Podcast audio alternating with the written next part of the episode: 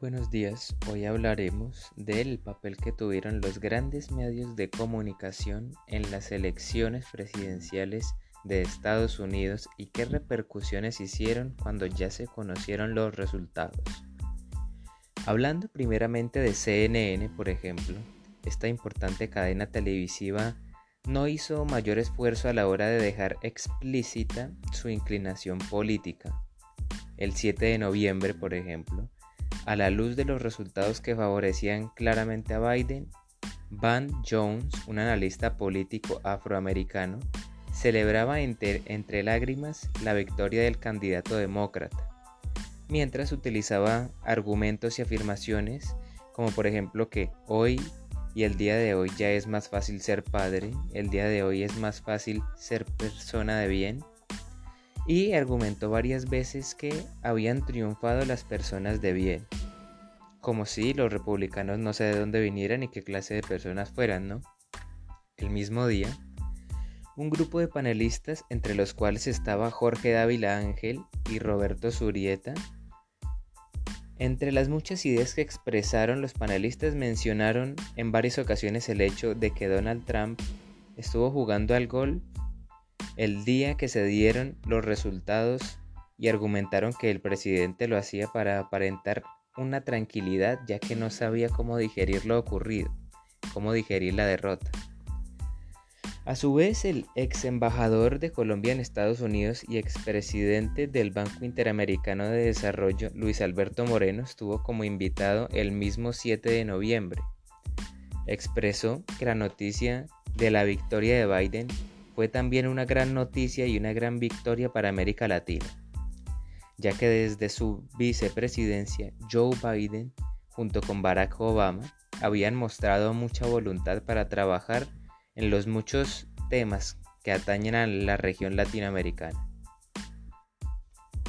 Otro de los grandes medios de comunicación que analizaremos será por ejemplo BBC News. El 8 de noviembre, un día después de conocerse los últimos resultados de las elecciones, el periodista Enric Botella realizó una editorial bastante vista acerca de la postura que Donald Trump tenía frente a la derrota. Enric define las declaraciones del candidato republicano como retóricas incendiarias, ya que Trump ha dejado claro que no confía en la legitimidad de los resultados. El periodista no hace énfasis y no hace mucho contexto en las irregularidades o supuestas irregularidades que se presentaron en las elecciones y simplemente se refiere a ella diciendo que Trump acusa sin ninguna prueba un supuesto fraude por parte de los demócratas. Enric trae a las declaraciones de Trump durante su campaña electoral también, donde según el periodista el presidente Trump dijo que no aceptaría una derrota a su vez, Enric también plantea un eventual escenario, y eso ya es hablando de cara al otro año en el que Joe Biden va a posesionarse como presidente, y el periodista plantea el escenario de que Donald Trump utilice la fuerza del Estado para resistirse a salir de la presidencia. Algo que a estas alturas aún parece un poco precipitado de pronosticar pero que según el periodista y las fuentes que cita es algo bastante posible. Cabe resaltar algo, un dato, y es que,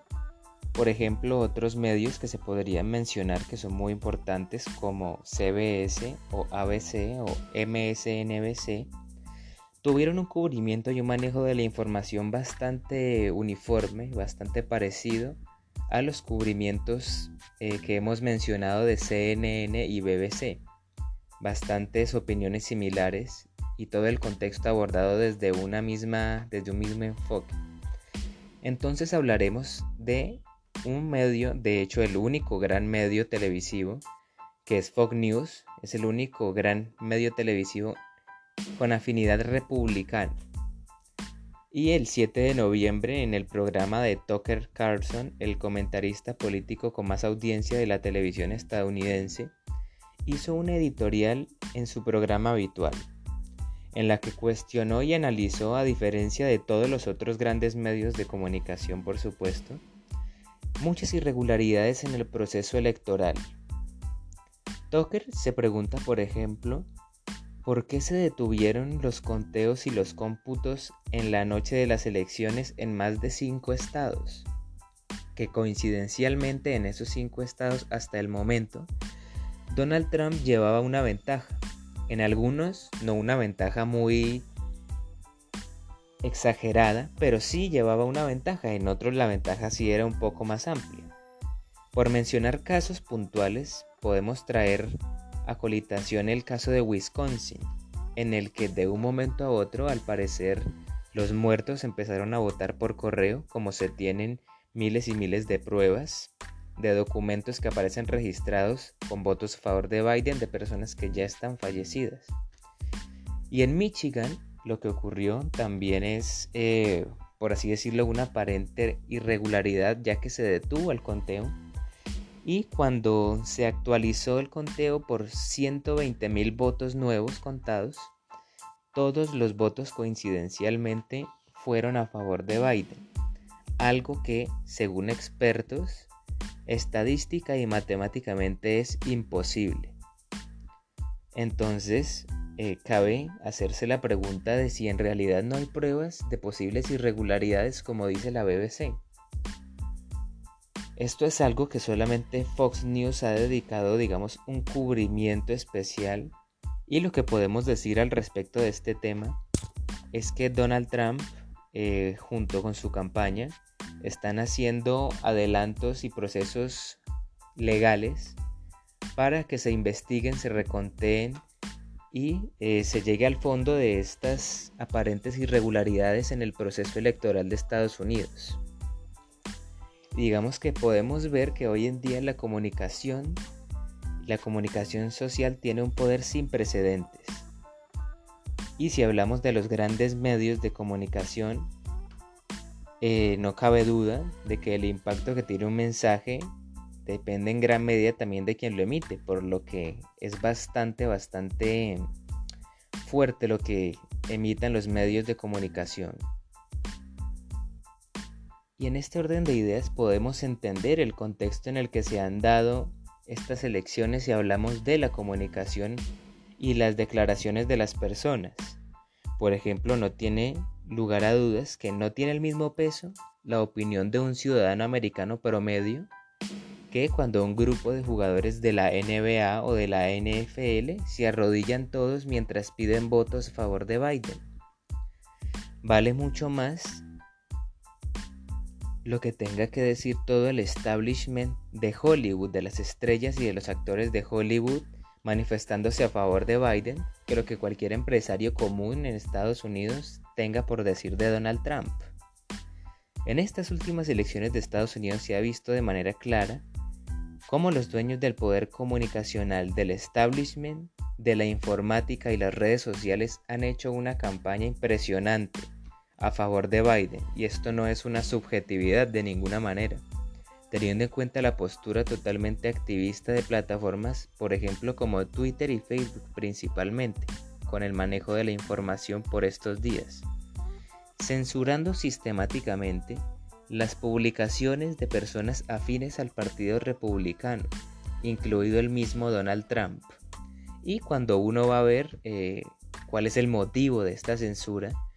la red social argumenta que sus publicaciones son de contenidos engañosos, pueden llegar a ser de contenido engañoso para la comunidad.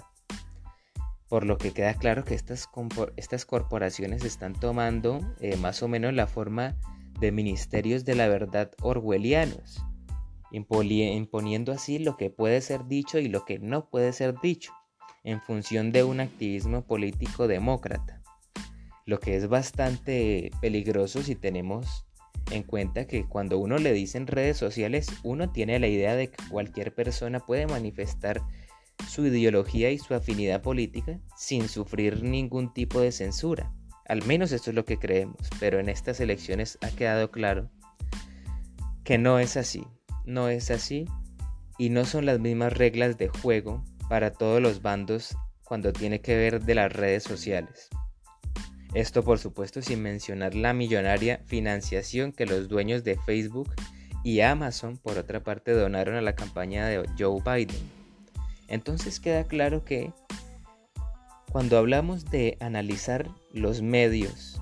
americanos durante, antes y después de las elecciones, del proceso electoral, queda claro que están en su gran mayoría volcados hacia un solo lado, el de Joe Biden. Y esta premisa queda mucho más fuerte si tenemos en cuenta de que, por ejemplo, hechos tan delicados como un posible fraude electoral, no digo que así haya sido, por supuesto sería irresponsable afirmarlo de manera tajante en estos momentos, pero un tema y unos hechos tan delicados como las aparentes irregularidades que se presentaron no sea temas cuando menos de discusión en todos los medios de comunicación.